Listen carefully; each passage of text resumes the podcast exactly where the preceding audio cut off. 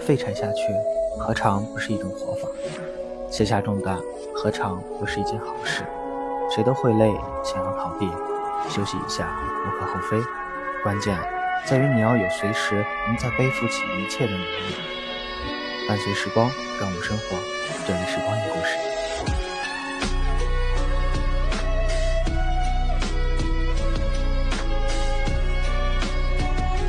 失恋三十三天里，黄小仙儿哭着追着前男友的车，试图挽回。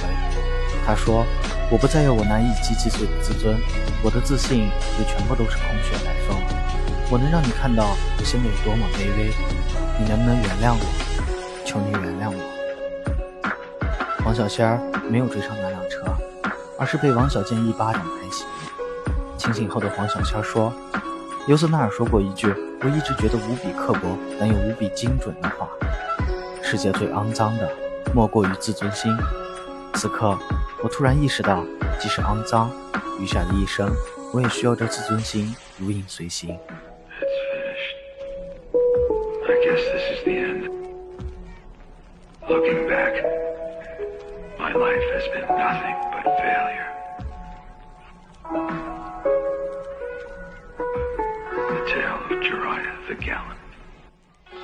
在那些痛不欲生的时刻，我们当然也都想过，如果任性一点就好了。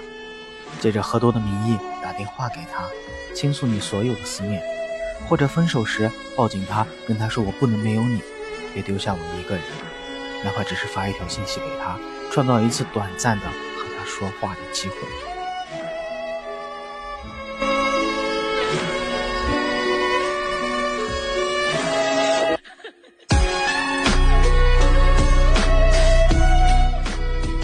小说《遥远的救世主》里，芮小丹对丁元英说：“我把一个女人所有的自尊和底线都给你，不管你是否接受我，我都不会后悔。”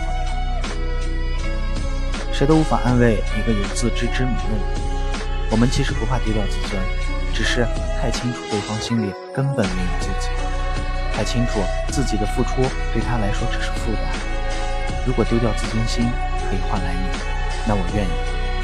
但我很清楚，哪怕我丢掉了我的自尊，我的一切，在你看来，我也依旧什么都不是。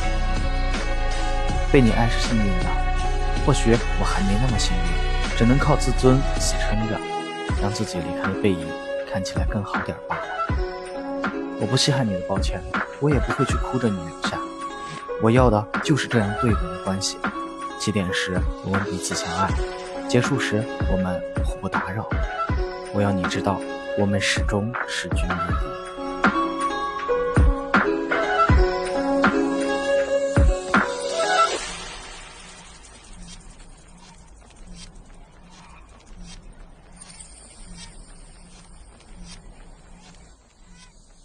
多年之后，我们才足够成熟的明白，原来当初困在各自内心的自卑，才是两个人不得不分道扬镳的理由。那些过去想拥有的，都拥有了；那些过去想拥有的，已经不再拥有了。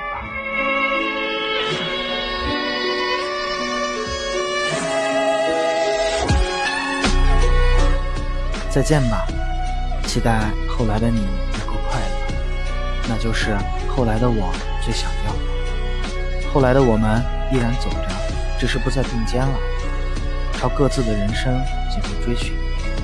有再多的不舍，也要狠心割舍。别回头看我，亲爱的。后来的我们都很好，不是吗？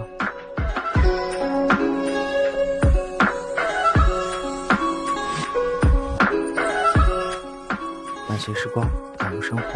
这里是光影故事，我是云真，云南的云，大真的真。我们下期节目再见。